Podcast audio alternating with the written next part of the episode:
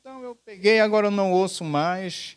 Dei fim todos os discos, CDs que eu tinha, eu não tenho mais, não ouço mais. E se está tocando até na rádio, agora eu pego, mudo a faixa, não ouço mais, agora eu só ouço os hinos da harpa. E tem aquele que eu gosto muito que canta, que fala bem assim: Já refugia a glória eterna de Jesus, o Rei dos Reis. Breves reinos desse mundo seguirão as suas leis, as suas leis. Luiz Gonzaga, nunca mais. Muito bem. Esse não é o nosso assunto. O nosso assunto é adoração. Só os adoradores digam amém. Assunto profundo, poderoso, longo, né? E Deus me levou, né, debaixo de uma forte influência de uma palavra que abençoou muito o meu coração, de Luciano Subirá. Muito, você talvez já deve ter até ouvido muitas coisas daqui foram tiradas dessa mensagem que encorajou, impactou a minha vida. Eu gostaria de estar é, compartilhando com os amados irmãos nessa noite. Então, queridos, adoração, assunto poderoso, precioso, fundamental e muito importante na palavra de Deus. Eu gostaria só de, nessa introdução, ler é, um pequeno conceito do que significa o que quer dizer essa palavra adoração. Ela significa veneração, culto que se rende a algo ou a alguém amar de forma extrema ou extremosamente, uma paixão, uma paixão ardente. É basicamente isso que a palavra adoração quer dizer.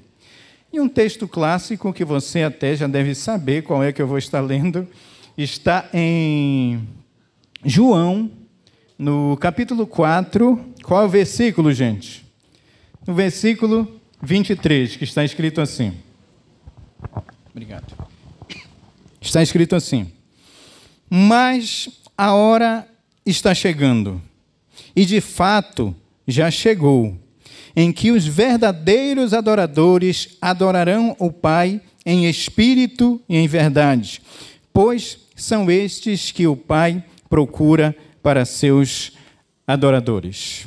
A tradução é a KJA. Vamos fazer uma pequena oração para continuarmos. Pai, obrigado pela tua palavra que é poderosa, que é, é transformadora, meu Deus. Ela é mais cortante do que qualquer espada de dois gumes e penetra até o ponto de dividir alma e espíritos e é apta para discernir os pensamentos e propósitos do, do, do, coração. Fala conosco, nos encoraja, nos desafia segundo o teu querer, segundo a tua mais perfeita vontade, em nome de Jesus. Amém. Amém, queridos? Então, é muito importante, cada um de nós, observarmos o valor que a própria palavra de Deus dá a respeito da adoração. Queridos, é algo fundamental que eu sei que você pode observar nos evangelhos, na, na tentação de Jesus, o inimigo, o diabo, o inimigo de nossas almas vem e, no meio das sugestões que ele faz, ali naquele momento para Jesus, ele leva ou até um pináculo do templo, ou um lugar alto, e diz o seguinte: mostra os reinos e a glória deles, e diz para Jesus: Tudo isso eu te darei se prostrado me adorares. E Jesus, ali, através da palavra, dá uma resposta para ele, e você já sabe muito bem sobre isso, mas eu só estou citando isso para que nós possamos entender é, o valor ou a importância que a adoração tem. Nós precisamos ter mais esse entendimento, porque o próprio inimigo sabe o valor e a importância que a adoração tem, e por isso ele tentou contra o próprio Jesus é, enganá-lo através dessa situação, entendendo também a, o valor e a importância que a adoração tem. E são muitos significados que tem. Um deles eu ouvi uma vez e sempre eu gostava de encenar, só que hoje não vou fazer isso, que Adoração também pode significar se aproximar de Deus para beijar os seus pés, para beijar as suas mãos e para beijar a sua face, o seu rosto. Quem gostaria de fazer isso, diga amém.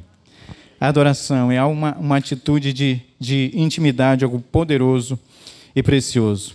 Mas, queridos, é, eu acredito que posso, em outro momento, é, concluir essa mensagem, porque eu vou estar falando aqui de algo que é, pode não parecer até muito legal e muito interessante, é porque existem coisas que é, podem acontecer que venham tornar essa adoração vã ou inútil, que ela não cumpre o seu propósito, o propósito para qual ela foi designado. Então, para que a gente tenha um bom entendimento sobre isso, então Jesus ele cita o profeta Isaías e fala exatamente sobre esse assunto. Que assunto?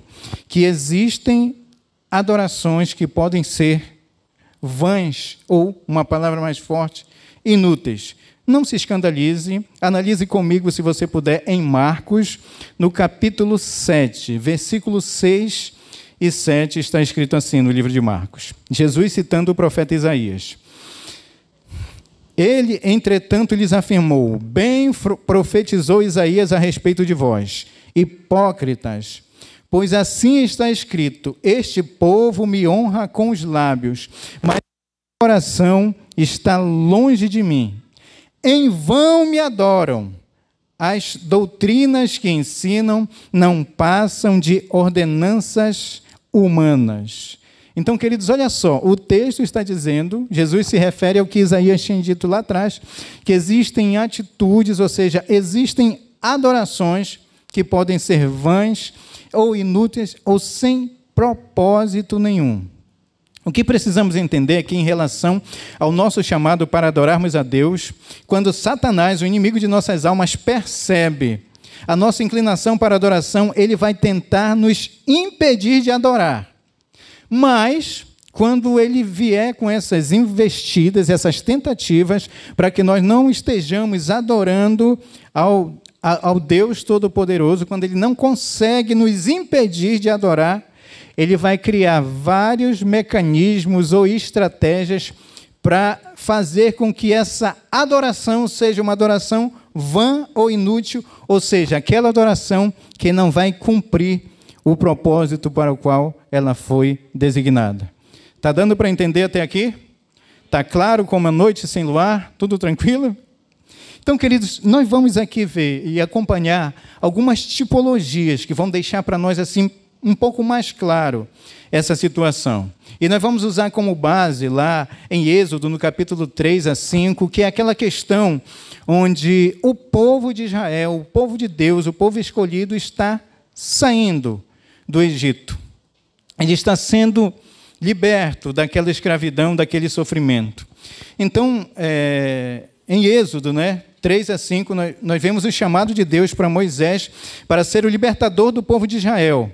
Por trás, queridos, desse cenário, nós temos uma figura de redenção, ou seja, a saída do povo de, da, da Páscoa, a instituição da Páscoa que vocês conhecem, toda aquela situação, a saída do povo do Egito é uma figura de redenção do povo de Deus, uma figura de redenção para todos nós.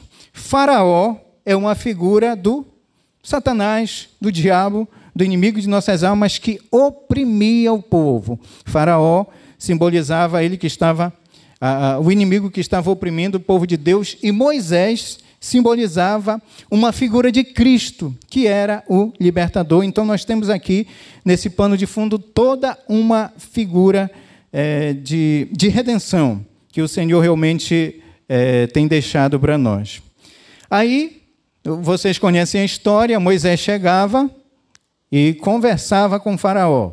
Chegava lá e dizia: a mensagem de Deus, Deus fala com Moisés, e Moisés chega até Faraó e diz o seguinte: Deixa o meu povo ir para que me adore.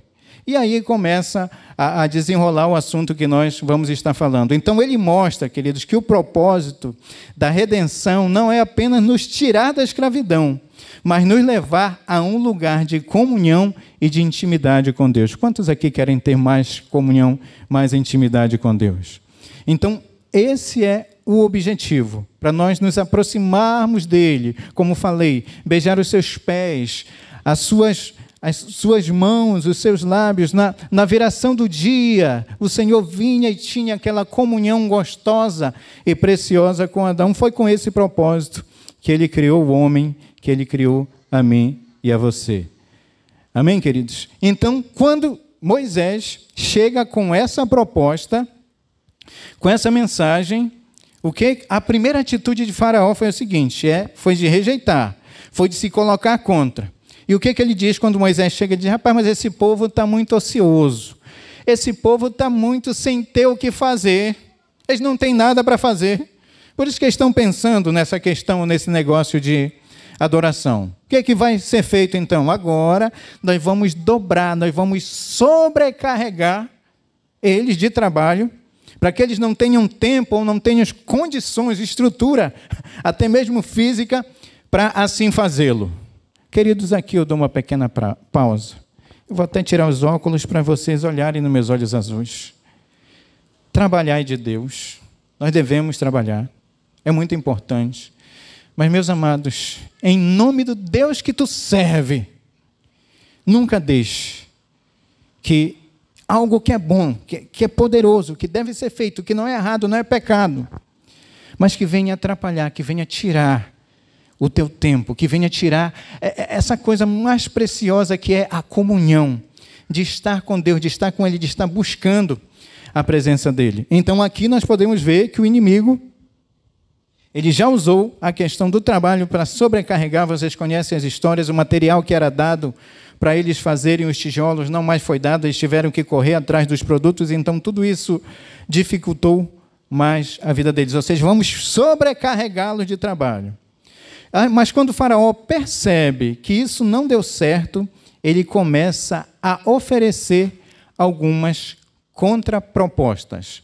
Moisés chega com a proposta de Deus me mandou aqui para que você deixe o povo ir, sair que nós vamos até o deserto, nós vamos sair do Egito para adorar. Essa foi a proposta de Deus, no caso, através de Moisés, e depois Faraó, que simboliza aqui o inimigo, começa a dar as suas contrapropostas. E do capítulo 8, queridos, até o capítulo 10 de Êxodo, nós vemos pelo menos quatro contrapropostas que o inimigo dá com relação a, a, essa libertação, a essa redenção, essa saída do povo de Israel. E nós vamos estar verificando a partir de agora quais foram essas propostas que o inimigo fez é, é, deu para Moisés para, de uma certa forma, não permitir ou não deixar que o propósito de libertação ou da adoração, posso dizer assim,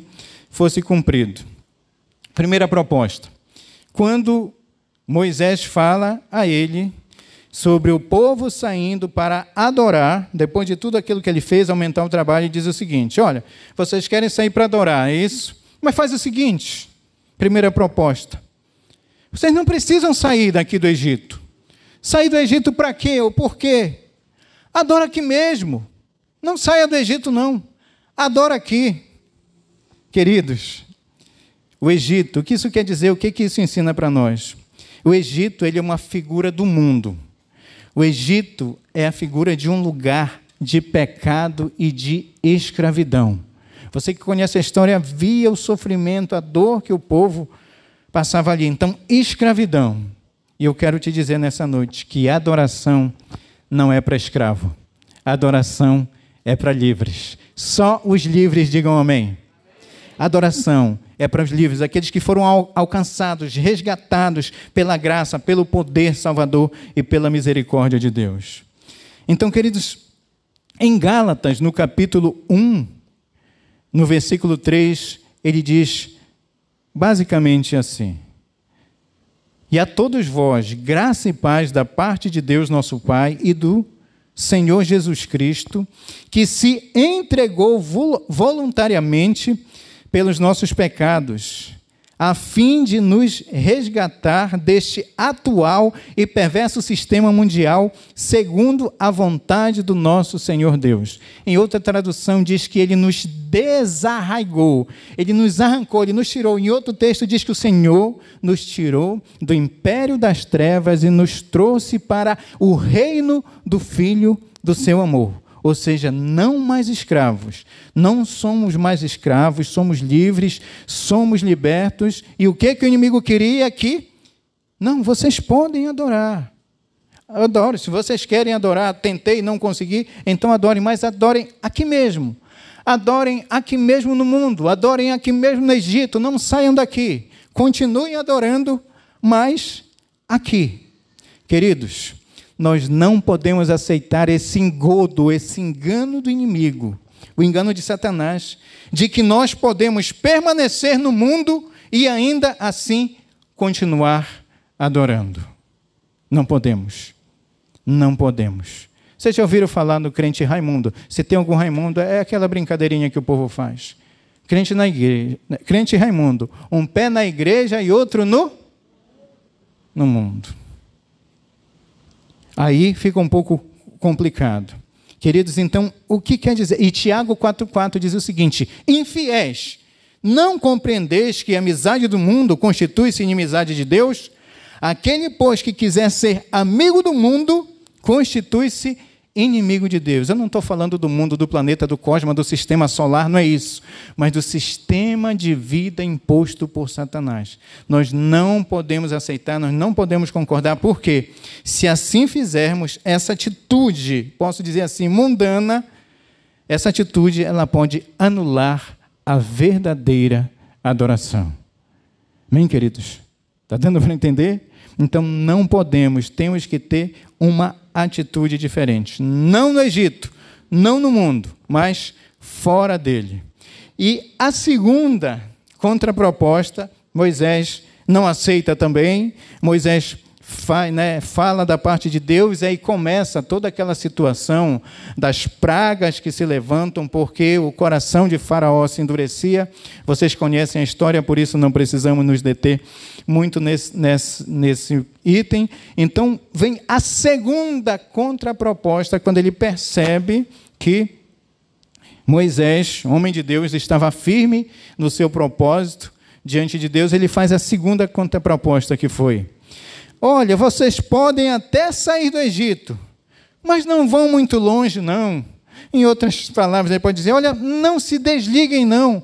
Não deixem de manter o contato.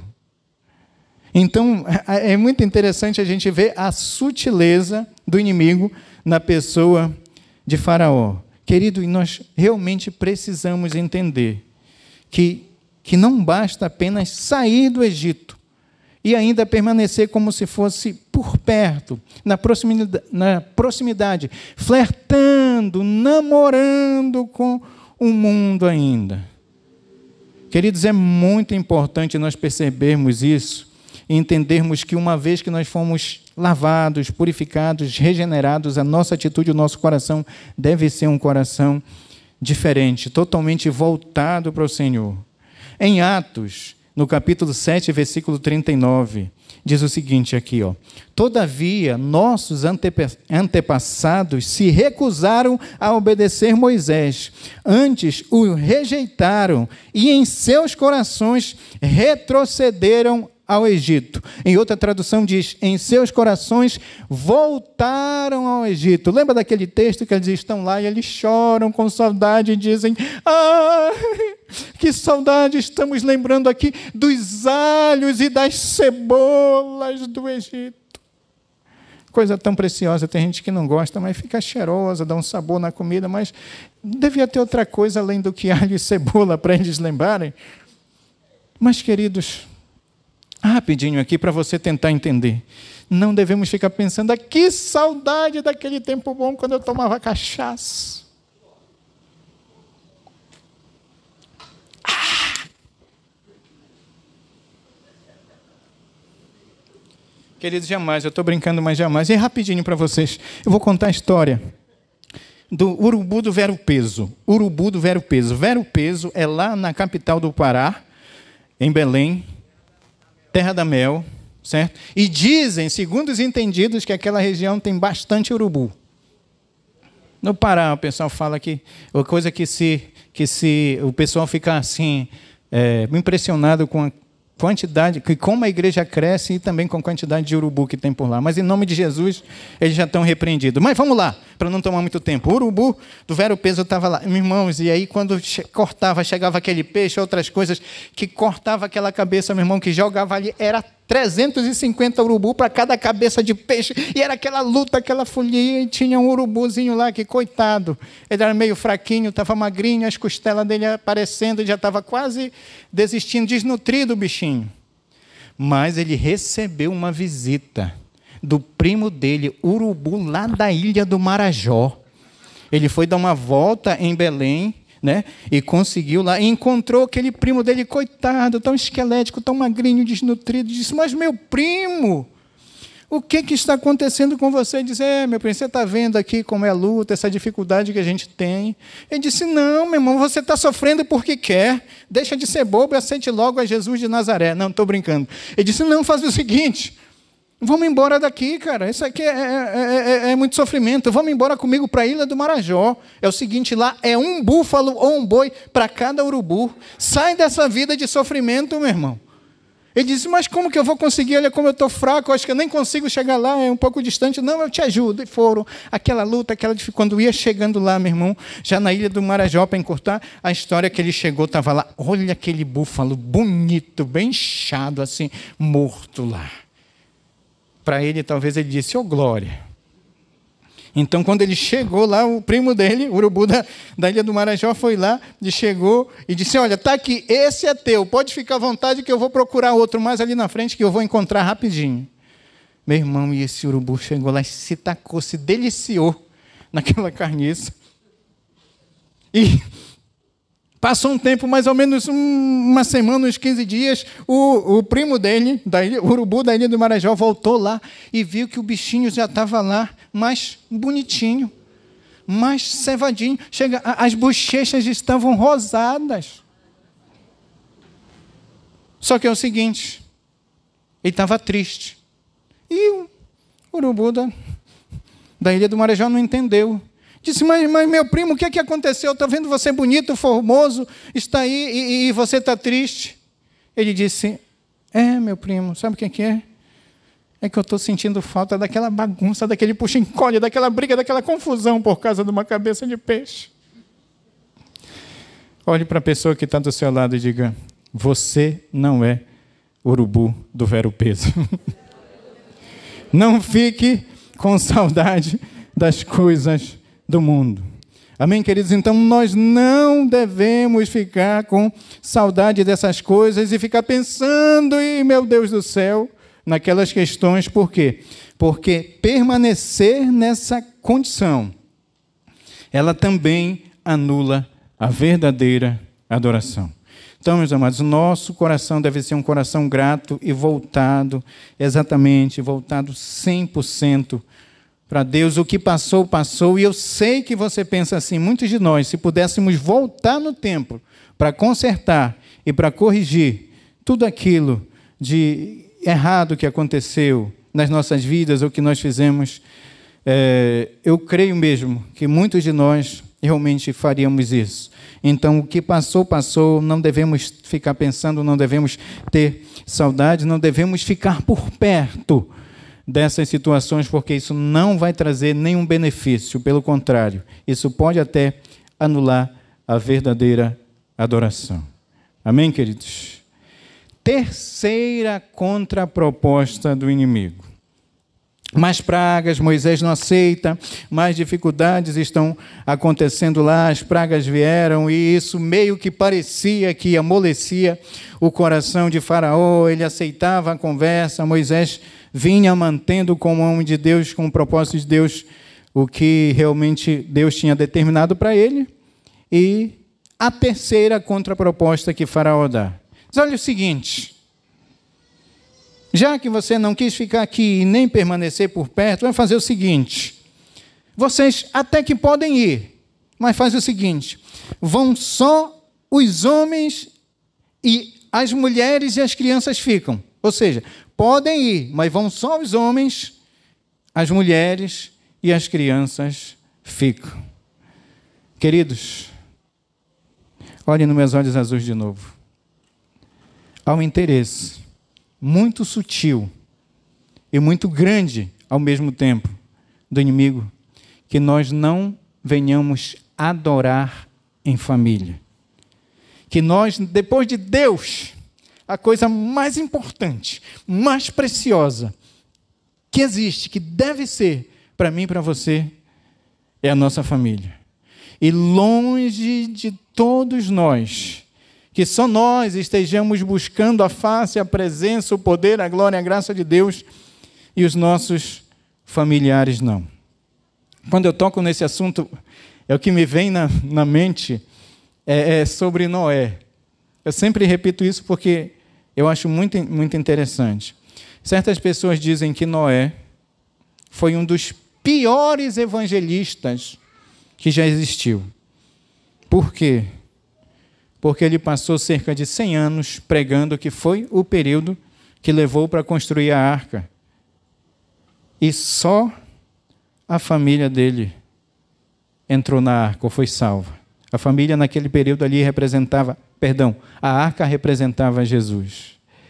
E eu quero te dizer, você pode até é, concordar, mas eu diria o seguinte: Noé foi um dos melhores evangelistas que já existiu. Sabe por quê? Porque toda a família dele entrou na arca. Você já pensou se tivesse registrado, olha, Noé encheu a arca de pessoas, porém, sem. Se fosse o cão, né? Não, estou brincando, gente. Porém, sem, ficou de fora. Que coisa triste, que coisa horrível. Mas o que eu quero dizer, queridos, é que eu e você, todos nós, somos chamados para adorar em família. E o inimigo queria impedir isso. Na realidade, o que, é que ele diz? Olha, vai, vai você, mas a tua família fica, a tua família, a tua esposa, os teus filhos ficam aqui. Negativo.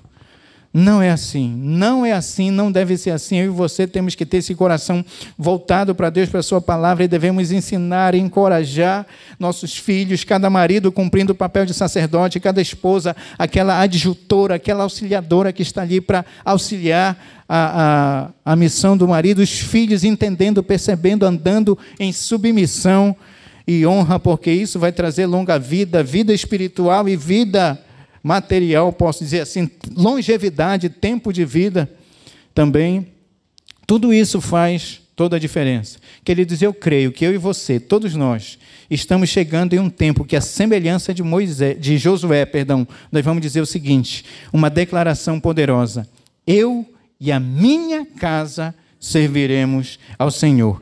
Eu e a minha casa adoraremos ao Senhor. Ninguém vai ficar para trás, ninguém vai ficar para fora. Todos os nossos familiares são, serão verdadeiros adoradores. Quem crê nisso, diga amém. Dê um forte aplauso a Jesus.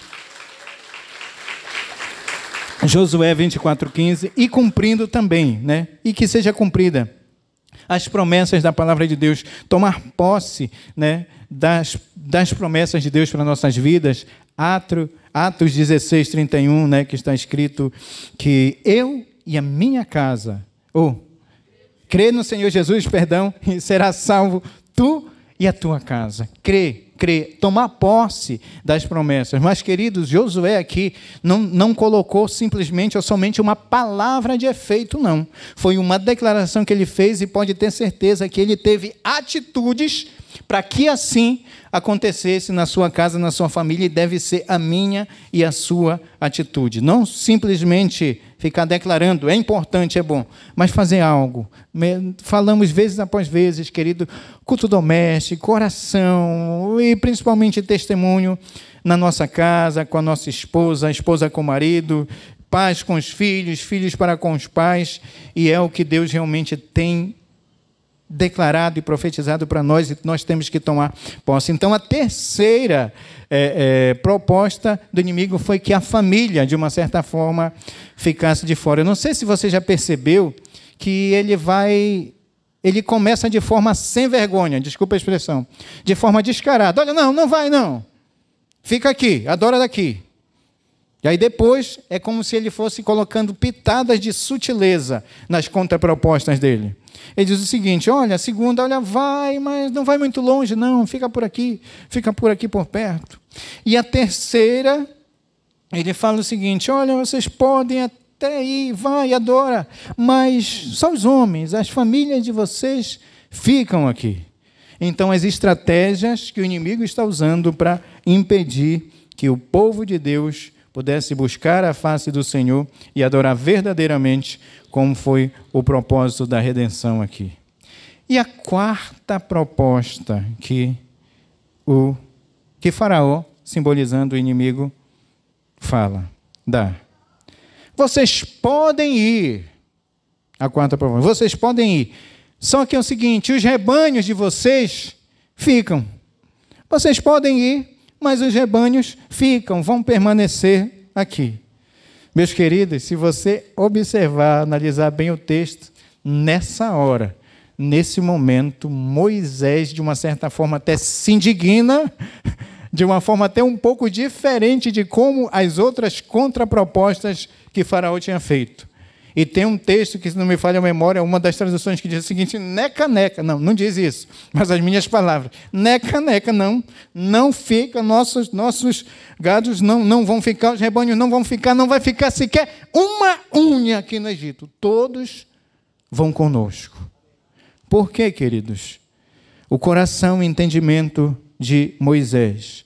Se nós vamos sair para adorar, nós precisamos, nós devemos também sacrificar a Deus. Nós vamos levar alguma coisa para nós, para o nosso alimento, para o nosso sustento, e não vamos adorar e, e sacrificar para Deus?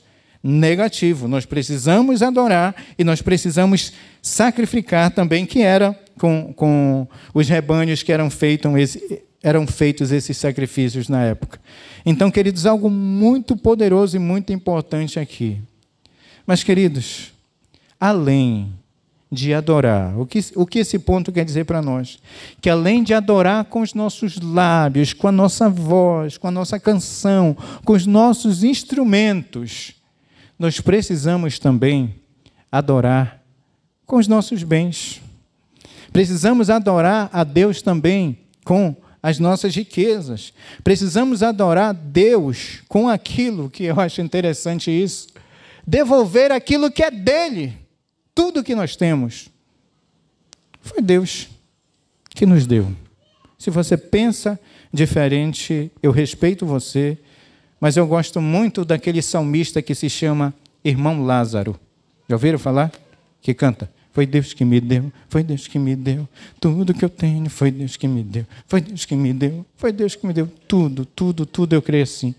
Tudo que eu tenho foi Deus que me deu e eu estou só simplesmente devolvendo, só simplesmente adorando, só simplesmente agradecendo, tendo gratitude, atitude de gratidão por tudo aquilo que Ele tem feito na minha vida. Mas, queridos, esse assunto é um assunto para muitos polêmico. Muitas pessoas não gostam de falar, muitas pessoas não gostam de tratar porque é um assunto polêmico. Mas, queridos, oh, que Deus nos conceda graça e misericórdia para entendermos a importância aqui, essa questão de adorar Deus com os nossos bens, com os nossos recursos, quanto isso é fundamental e importante para todos nós. E a gente consegue ver algumas atitudes que expressam. É, é, Pessoas que expressaram a sua adoração através dos seus bens na Bíblia. Só vou citar dois, dois casos aqui rapidinho para você. Maria de Betânia e o perfume precioso que ela chega e derrama sobre o Senhor, e aquele perfume precioso, valioso, e algumas pessoas dizem: para que tanto desperdício de dinheiro? Ela chega e adora ao Senhor com os seus bens. Os três reis magos, quando vão até Jesus, não chegaram lá e só disseram: Oh, como você é maravilhoso, como você é precioso, te louvamos, te adoramos, rendemos graças ao Senhor, te louvamos. Disseram sim, mas chegaram lá também com o quê? Com ouro, incenso e mirra. Ou seja, o que esse ponto quer dizer para nós? é importante, devemos adorar. O fruto dos lábios, como diz a palavra, sacrifício de louvor, falando com salmos e salmodiar o Senhor é importante, devemos sim.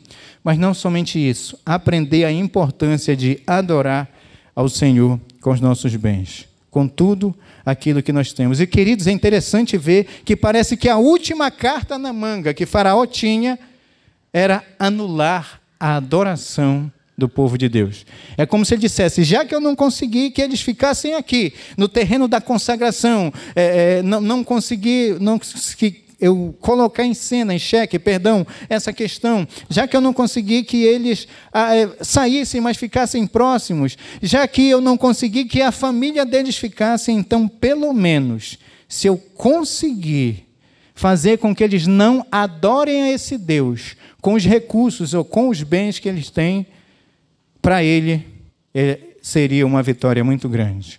Queridos, e nós já vamos estar concluindo essa breve mensagem, mas eu quero te desafiar, te encorajar, no nome do Deus que tu serve. Se você ainda não tem entendimento sobre essa questão, e eu estou falando aqui de forma clara, fique à vontade em me julgar se você quiser. Falando sobre dízimos, falando sobre oferta, peça graça de Deus, não sou eu, não é ninguém que vai convencer você é a sua vida, é o seu trabalho, mas você tem que ter entendimento que se você é um verdadeiro adorador, você precisa e você deve. Nós estamos no início de um ano. E eu faço até um desafio. Duvido uma pessoa que leva essa área da sua vida a sério com Deus, que é um adorador com seus bens, com os recursos, é um dizimista fiel e um ofertante liberal eu nunca ouvi ninguém dizer, depois que eu comecei a devolver dízimos e ser ofertante, a minha vida financeira regrediu. Eu nunca ouvi ninguém dizer isso. Pelo contrário, quando a pessoa entende esse princípio, a vida dela vai melhorando e melhorando cada vez mais, e é o que eu declaro sobre a sua vida e sobre a minha vida também, em nome de Jesus. Precisamos ter cuidado, porque se não levarmos a sério essa questão, a questão de adorar o Senhor com os nossos bens, também a nossa adoração pode ser anulada ou pode se tornar uma oração vã ou inútil. Fiquem de pé para parecer que já vai terminar, por favor.